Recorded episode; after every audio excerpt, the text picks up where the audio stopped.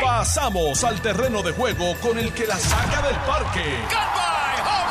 Le estás dando play al podcast de Noti 1630. Pelota dura con Ferdinand Pérez. Una vez más, hoy es martes, estamos desde Ponce, desde nada más y nada menos que desde Global Matres, la fábrica de Global Matres que está celebrando su 36 aniversario y andan de fiesta. Están muy contentos y están, eh, bueno, con unos especiales, unas ofertas increíbles para todos ustedes. Así que aprovechen esta oportunidad. Vamos a estar aquí hasta las 12 del, del mediodía. Vaya afinando el lápiz 279-9000. 279-9000 es el número a llamar. Tan pronto hablemos con Eric Correa para que usted se ponga al día de todas las ofertas que tienen para todos ustedes en estas navidades que son simplemente espectaculares. Y es el 279-9000. 279-9000. Bueno, vamos a hablar un momentito de algunos temas importantes. Ya mismo vamos con Eric. Pero aquí está conmigo don Carlos Mercader. Don Carlos, ¿cómo, cómo está usted? Saludos, buen día. Muy bien, gracias a Dios. Saludos, Felinán. Saludos a ti. Saludos a toda la familia de Global Matres que está con nosotros aquí esta mañana desde Ponce, aquí en la Guancha en Ponce. También saludos a todos los que, nos, los que nos están siguiendo a través de las redes sociales del Facebook Live de Jugando Pelota Dura y Noticias 630. Usted quiere ver lo hermoso de lo que es el éxito de una empresa puertorriqueña, conéctese por el Facebook Live, que estamos directamente desde una de las más exitosas eh, eh, historias de empresarismo de Juana Díaz, Puerto Rico, de Ponce, Puerto Rico, para el mundo, Global Madres. Y la verdad es que ahorita hablaremos con Eric un poco en detalle, pero mm, cada vez que llego a Ponce, llego a La Guancha, llego a Global Matre, realmente, el, el- ¿verdad? Este, se ve el trabajo, la dedicación, el esfuerzo. Todo aquí está perfecto. Honestamente, esto es Todo. espectacular. O sea, todo esto está es- perfecto. La grama es perfecta, los jardines perfectos, todo por lento, la decoración, el, el showroom, todo. La verdad es que da gusto venir aquí con buen estacionamiento. Estamos en La Guancha. Aproveche y dése una vueltita por aquí, pase o llame 279-9000 para que conozcas todas las ofertas que son 279, estoy diciendo. Viste 269. 279, dije. Dijiste 279 do- 279 279 mil. Señor, Estamos- pasando contigo. Bueno, mira, estaba viendo, eh, eh, estaba viendo un momento, quiero comentar esto que me parece importantísimo. La portada del periódico El Vocero de hoy. De hecho, yo quiero destacar que ahorita viene la vicealcaldesa de Ponce. Vamos Ah, a hablar la- con ella de lo que está pasando en la ciudad de Ponce y, bueno, pues, cómo se vislumbra el futuro para el Partido Popular aquí, con todo lo que está ocurriendo con el alcalde, ¿no? Y vamos a hablar ahorita con Moura y otra serie de invitados que vamos a tener aquí para seguir hablando de Ponce, la región sur, todo lo que está pasando con el desarrollo económico. Y me parece que un tema de desarrollo económico, partiendo de la premisa que nace de aquí, de Global Matres, pues tiene más sentido. Un tema que me parece que es fundamental para todos los puertorriqueños, el vocero plantea hoy, dramático incremento en el abandono de ancianos. Y esto no es la primera vez que sale. Ha salido muchas veces y la mayoría de la gente no le presta atención. Pero dos datos voy a traer. Primero dice que para el 2017 la cantidad de casos que llegaban de personas abandonadas, de viejitos abandonados, era de unos 300. En este año ya pasa a los 750 casos de viejitos eh, abandonados por año.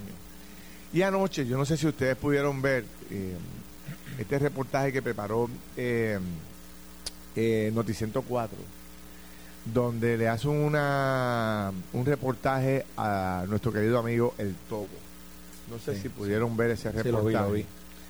Y la verdad que eh, eh, fue tan y tan triste ver al topo en estas condiciones, porque realmente eh, una persona que le dio tanta gloria a Puerto Rico está abandonada totalmente, desatendida, en el hogar donde está viviendo en muy malas condiciones de limpieza, de mantenimiento. Él se veía muy mal, muy deteriorado, estaba con una payamita eh, tiene una parálisis del lado derecho, entonces tiene que con la mano izquierda ayudarse, ¿verdad? A poder tener movimiento.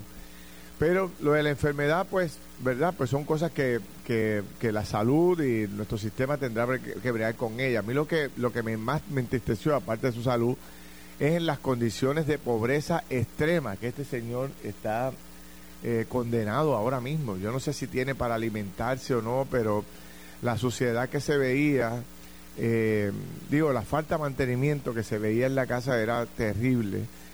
Pero en el reportaje del Canal 4, este, pues estaban, estaban destacando que, que, que, se podía ayudar al topo, pero en ningún lado pusieron una dirección o pusieron un teléfono o algún lugar donde la gente pueda colaborar. Eh, yo me propongo durante el día de hoy ver cómo puedo llegar hasta donde él y llamar a algunos amigos de él, a ver cómo entre todos podemos este, darle la mano al topo que, que bueno, pues que no lo conoce y sobre todo más en estos tiempos navideños el topo cogía un... Hay gente que quizás no conoce el topo, el topo, el topo es de... Lleva la nueva generación. Pero el topo que hizo, hizo sí, Claro, sí, sin duda. Eh, o sea que él es, una... Un compositor y un cantante tremendo. Es, es una, una, leyenda viviente por, en Puerto Rico. Sí, sí, es sí. Es una, Oye, el topo una figura trascendental en la cultura y en la música que, que no debería estar viviendo en estas condiciones. No debería estar viviendo porque yo sé que amigos tiene, pero nadie, yo estoy seguro que la mayoría de sus amigos y quizás otras personas que lo conocen pudieron haber sacado tiempo para ayudarlo, pero nadie sabía que estaba en esas condiciones hasta que salió ayer este reportaje. Este, y me parece que, bueno, pues eh, eh, es deber de todos empezando por el propio gobierno, el Departamento de la Familia, las diferentes cultura, Instituto de Cultura, Instituto de Cultura, un hombre que puso la cultura del país eh, tan alto, pues tener que el Departamento de Cultura es el primero que debe moverse allí inmediatamente y ponerle, no sé, tratar de conseguir un ama de llave que, le, que, lo ayude, ¿verdad? En estos últimos años que le queda al topo, ¿verdad? Bueno, porque que, hable con la familia, que se comunique con la familia, a ver qué, tipo de necesidad, que, tiene, que se le pueda proveer algún tipo de. está pasando hambre, ¿no? Hay alguien que le cocine. Estoy seguro que va a haber mil voluntarios y mil organizaciones que lo pueden ayudar en Puerto Rico. O sea, eh, si algo hay en Puerto Rico es corazón y si algo hay en Puerto Rico es organizaciones sin fines de lucro ayudando a personas como, como las que está el topo ahora. Yo no sé dónde están sus hijos. Adrián, ni Adrián Cabán, que el hijo, que el hijo que es el que canta. sí. No, no, no, no sabemos, pero vamos, al final del día. Que, que, el hijo de él, eh, este, el, el, Adrián mayor. Que es, yo, conozco a Adrián, que es el que cantó. Se cantaba con él. Exacto, eso. Pues yo lo veía muy, muy a menudo con él porque, pues, para donde quiera iba el topo, el, muchacho le guiaba y todo, tú sabes, lo, lo, cuidaba. Pero pues no sé ahora si, si el hombre no está, no tiene el tiempo, no sé qué ha pasado. El punto que quiero traer es que eh, seríamos un país ingrato si a una persona que le dio tanto gloria a Puerto Rico, que, que, puso la música de Puerto Rico, la cultura de Puerto Rico en alto, si ahora miráramos para el lado y no le diéramos la mano a una persona que hizo tanto por el país culturalmente hablando.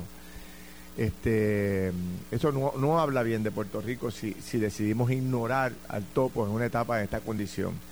Y como tú muy bien dices, yo, yo espero que hoy el director de, el director del Departamento de Cultura, Instituto de Cultura que esté, visitando hoy, visitando hoy al topo, igual que la secretaria de la familia o, cualquier otro, la, la, aquí hay una oficina de asuntos de la vejez.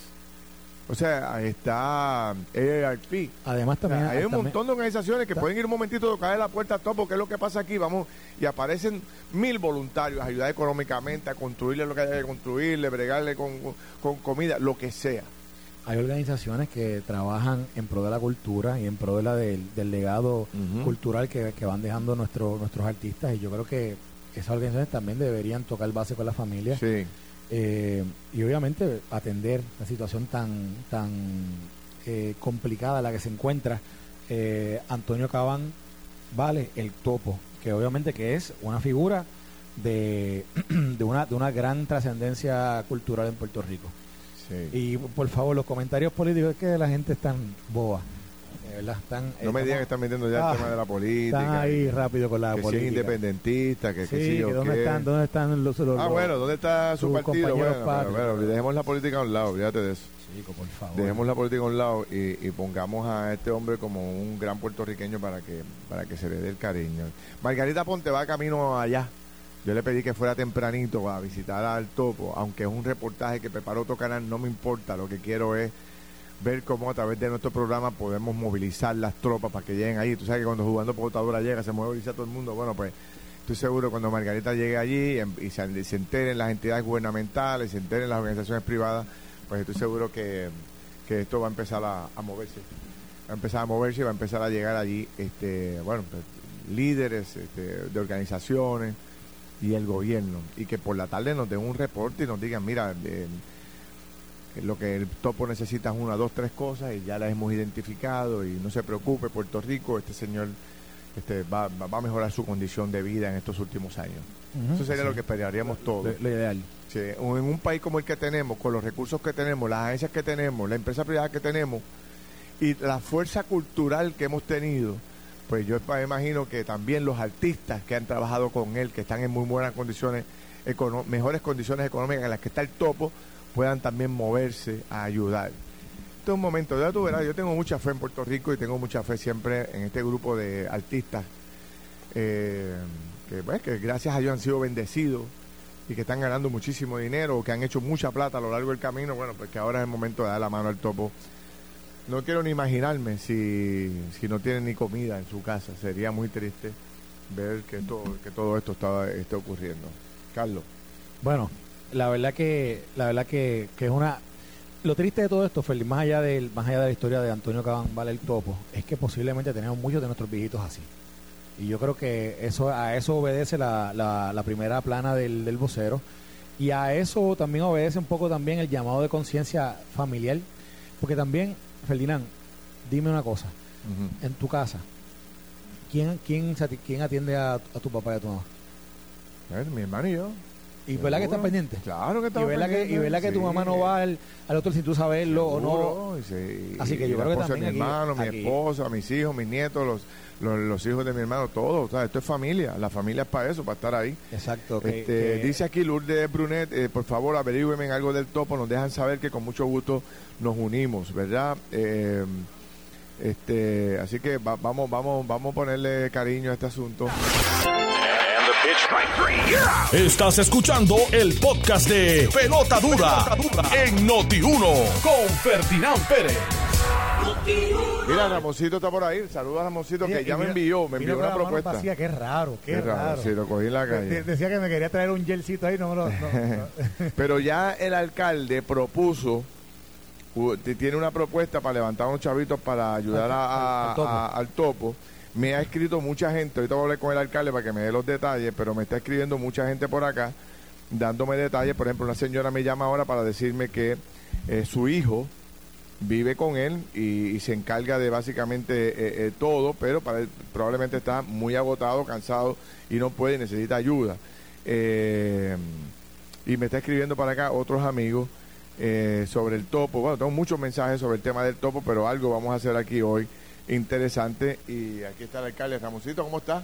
Buenos días, Felina. Buenos días a todo Puerto Rico, a Carlito por aquí, que desde que le envié el gel, su cabello se ve resplandeciente. ha mejorado, ha mejorado. A Maura y a la alcaldesa interina de la ciudad de Ponce, pues simplemente, a Eric sobre todo, Quise simplemente pasar por acá para una propuesta que acabo de discutir también con una de las ayudantes de la secretaria del Departamento de la Familia, la cual en estos momentos está en una conferencia de prensa y algo sencillo que no le cuesta mucho a, a los municipios ni al país.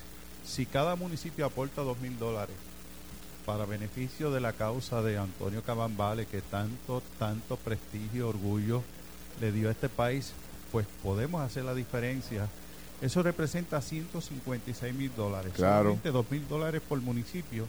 Simplemente necesitamos cumplir con el código municipal, que alguna organización se encargue de promover esto, de comunicarse con los municipios. Yo entiendo que el Departamento de la Familia es la institución más, la agencia más eh, responsable en ese sentido para que puedan repararle la casa, darle la existencia, ¿verdad? Que necesitan el cuidado que necesita Antonio Cabambale Así que yo, yo, esta propuesta está sobre la mesa para cumplir con el código eh, municipal, que sea una agencia, ya sea el Instituto de Cultura o sea el Departamento de la Familia, que se encarguen ellos de administrar y buscar las necesidades que necesita Antonio Cabambal. Esa es la propuesta nuestra.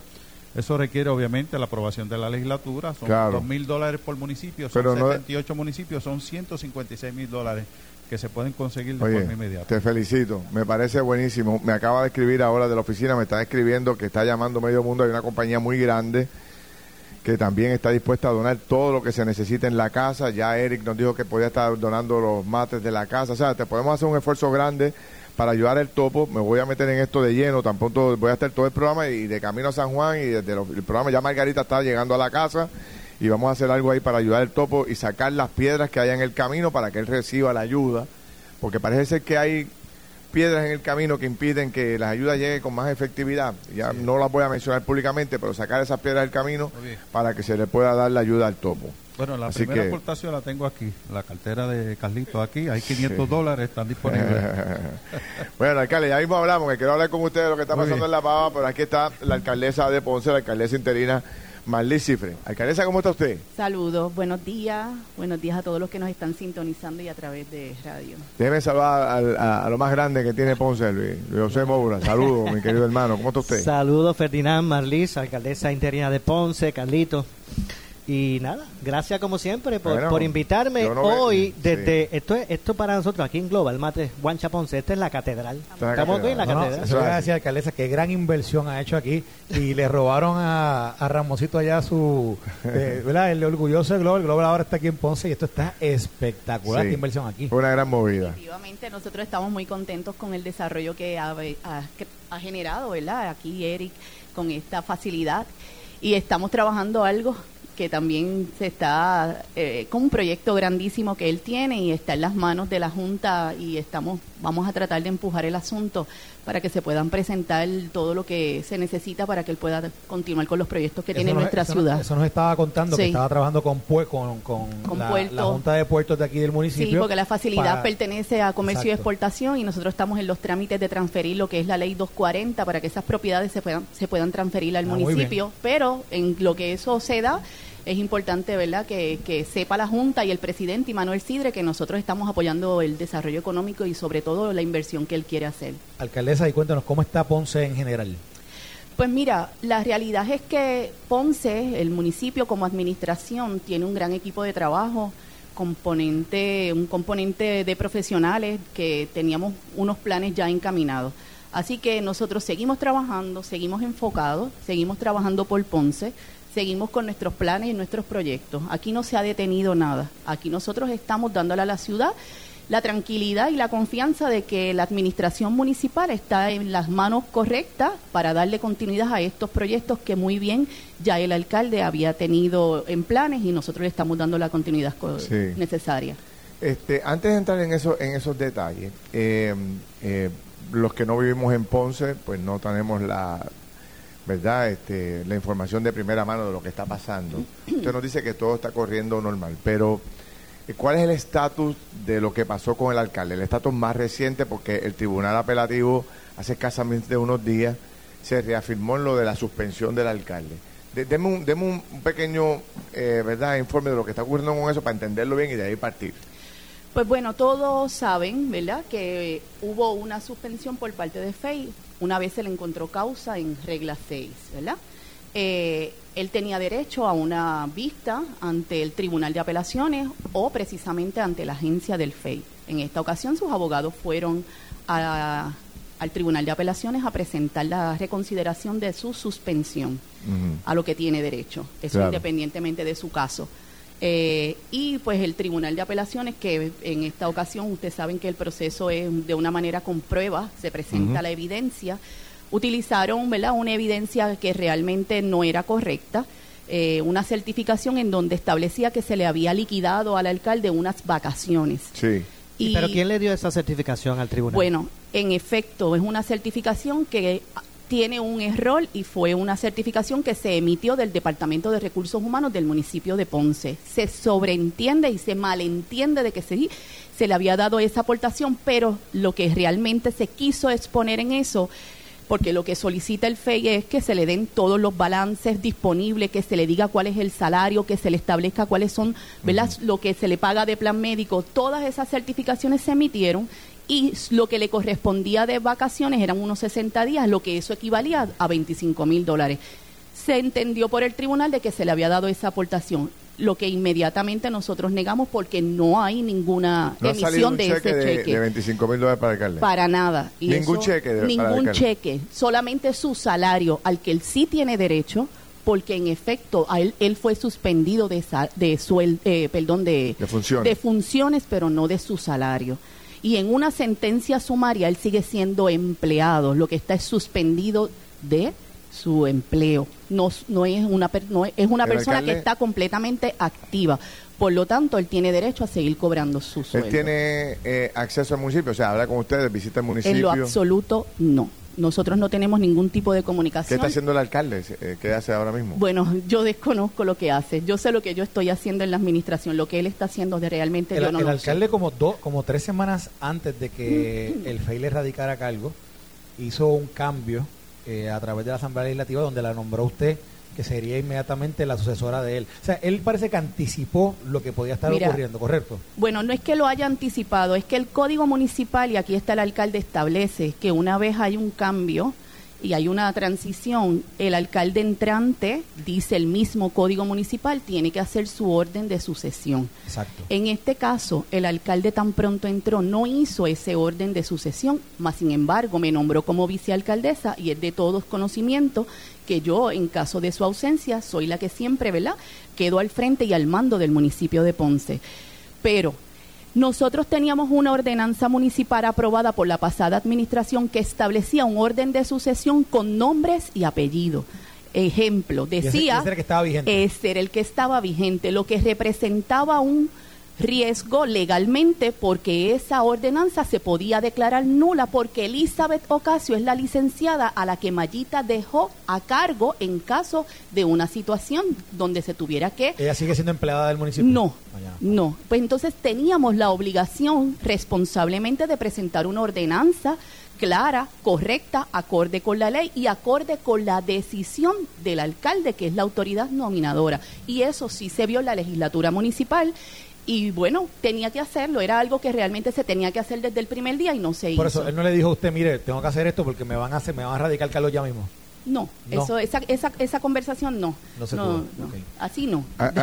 alcaldesa, este, resumiendo un poco, ¿verdad? Lo, lo que usted cree que va a pasar en Ponce. ¿Qué usted cree que va a pasar en Ponce con el alcalde? Porque, por ejemplo, hemos conversado muchas veces eh, sin tener el insumo suyo, y por eso creo que es importante esta conversación seria sobre cómo va a proceder, porque se le agota el tiempo al alcalde. El alcalde tiene hasta el día 2 de enero para radicar su candidatura. Estamos en noviembre y su proceso apenas está comenzando. Eh, ¿Verdad? Un cálculo eh, a vuelo de pájaro, uno podría entender que está sumamente cuesta arriba para el alcalde poder cumplir con todo el procedimiento, a menos que no gane, ¿verdad? Este, uno al lugar ahí en la, próxima vista que tenga, que, que no sé qué día es la próxima. El 23 y 24. 23 y 24 de noviembre. De enero. No, de enero. De enero. Ah, después del... Señor, bueno, pues, pues entonces se acabó el evento. Quiero, quiero establecer algo bien importante y qué bueno que me das la oportunidad.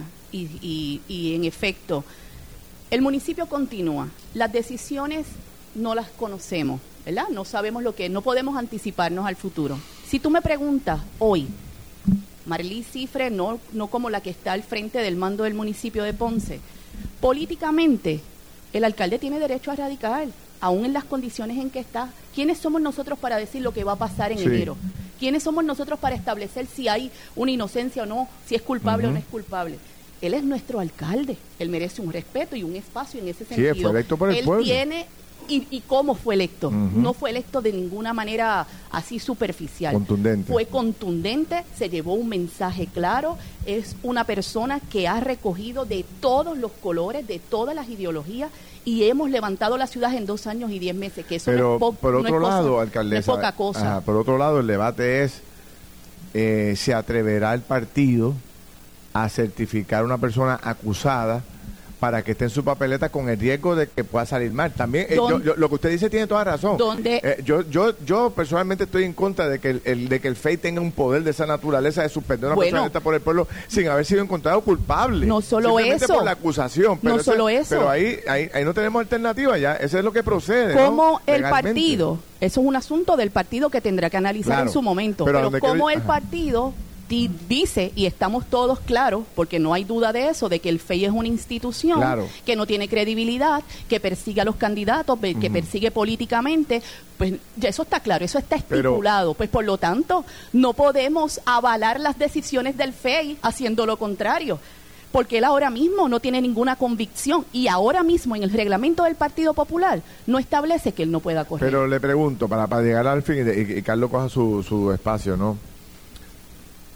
Teniendo ese escenario donde él, su próxima vista es el, eh, el 22 o el 23. 23 y 24. 23 y 24 de enero. del año que viene. Ya, ya cerró las candidaturas el día 2. La, el, el alcalde tiene dos opciones, o radicar independientemente de y que el partido decida, o que, que, que, que, eso va para que la gente entienda a un comité de evaluación y el comité que lo, que lo ha presidido Chile Coma en el pasado nos decía que está compuesto por abogados, jueces, contables y se hace una evaluación profunda de ese expediente que se radica, ¿no? Y entonces eh, el alcalde tiene, como lo va a tener otros alcaldes que están en la misma, Guillito le pasa lo mismo. O sea, eh, eh, va a radicar su candidatura y probablemente se la rechacen. Entonces tiene el alcalde la otra opción de correr independiente. Bueno. ¿Esa la han discutido? ¿La han analizado? Yo hecho mi análisis, yo sé, ¿verdad? Lo, lo, que pudiera ser plan A, plan B y plan C, ¿verdad? Pero, ay, perdón, pero la realidad es que no nos podemos anticipar. Si nosotros le quitamos al Partido Popular los bastiones que son los que están siendo jamaqueados en estos momentos, benditos, se queda el FEI, se queda el Partido Nuevo Progresista, se quedan todos con Puerto usted, Rico. Usted ha considerado, usted ha considerado eh, de que si se complica el juego, porque ese es lo que está corriendo por ahí, usted lo sabe, alcaldesa, vamos a hablar claro. Lo que está corriendo por ahí es que, pues, si se le tranca el bolo al alcalde y el alcalde no puede, usted está disponible. Usted, está, usted estaría disponible para radicar su candidatura a la alcaldía de Ponce.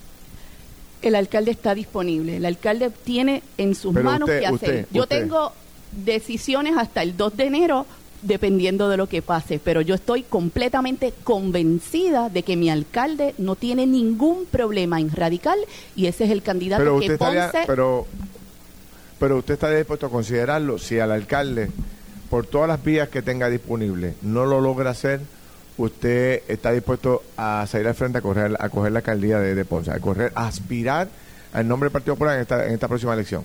Dígamelo, dígamelo claramente. No, no, no, yo no puedo decir eso categóricamente porque nosotros tenemos un alcalde y yo necesito saber, ¿verdad?, lo que vaya a decir. Si él va a radical, ese es nuestro candidato. ¿Cuántos suenan ya para alcalde? ¿Cuántos suenan? Si ocurriese alguna situación en el camino negativa, entonces se puede considerar, pero si no, ese es mi candidato y ese es nuestro alcalde. Ah, bueno, pues entonces, ah, bueno, pues ahora lo aclaro. Ahora lo dejo, ahora lo dejo mucho más claro si el alcalde no puede, por las razones que sea, usted está disponible. O en su momento, si subiese, si saliese una, una, una acusación en su contra, que yo espero que no, entonces ahí se tiene que abrir un proceso especial y ahí entonces nos vamos, vamos a, a defender nuestra obra, nuestro trabajo, nuestra administración y todos los proyectos que están encaminados porque no lo vamos a dejar que perder. Cifre no cierra puertas, hay que tienen que ocurrir unos eventos, ¿no? ¿Qué es lo que usted está diciendo? Yo no estoy aquí anunciando candidatura. Mi candidato es el alcalde. Mi candidato es el alcalde. Y él pero, desde siempre. si ocurren unos eventos en el momento, usted está disponible para servirle al Partido Popular. Eso es lo que usted está diciendo aquí hoy. Para continuar esa administración que está corriendo, que saben los ponceños que estamos trabajando duro. Está, está, Ramoncito ahora mismo llamando a Jesús Manuel. Mira, este, ya, ya, tenemos candidato aquí en. no, no, que no se malinterprete. ¿Ah? Mire, Carlos, en, el, informe del FEI, su nombre es mencionado como una de las personas que, que dio un donativo para poder cubrir la, la deuda esta que, que, se le que se dice que se le achaca o, se le se presuntamente se dice que hubo un enriquecimiento ilícito por parte del alcalde, ¿verdad? Porque dicen que era un préstamo personal, correcto. Ok. Usted fue entrevistada eh, por el FACE en ese caso. Sí. Sí formó parte de las 27 declaraciones juradas que se presentaron y no necesariamente en contra del alcalde. O sea que de esas 27 declaraciones juradas de que se habla, no todas son, son, en contra de él. Claro que no. Pero hay, hay, algunas que sí son en contra de él. Bueno, sí, porque presentaron en, en, regla 6 se presentaron. exacto. Y pero usted dice que es una persecución política. ¿Usted entiende que todas esas personas que radicaron una declaración jurada en contra del alcalde tenían una animosidad política en contra del alcalde? Yo no puedo entrar en esos detalles, esos son, ¿verdad? Eso en su momento, cuando se vea el caso en los tribunales, se sabrá con más detalles quién tiene qué agenda y por qué. Pero no quiero entrar de verdad en eso, ya yo hice las expresiones necesarias con relación a lo que era pero, pero ahorita aquí mencionó, ahorita mencionó que, que el FEI tenía el, el, mote de que hacía persecución política, lo mencionó. Bueno, eso es de todos conocido. Bueno, pero sí, pero sí, pero usted lo está acuñando, así que usted lo está diciendo. Sí. La, obviamente, mi, la pregunta que le hago sobre eso es si usted cree que esas personas que radicaron una declaración jurada en contra del alcalde tenían una motivación política. Porque digo, ahí había personas que trabajaron con el alcalde de mano a mano en la campaña, ¿correcto? Sí, es correcto. Así que, ¿qué, motivación política pudiera tener una persona como esa? Eso en su momento se sabrá. Ok. Vamos a dejarlo ahí. Esto fue el podcast de Noti1630. Pelota dura con Ferdinand Pérez. Dale play a tu podcast favorito a través de Apple Podcasts, Spotify, Google Podcasts, Stitcher y notiuno.com.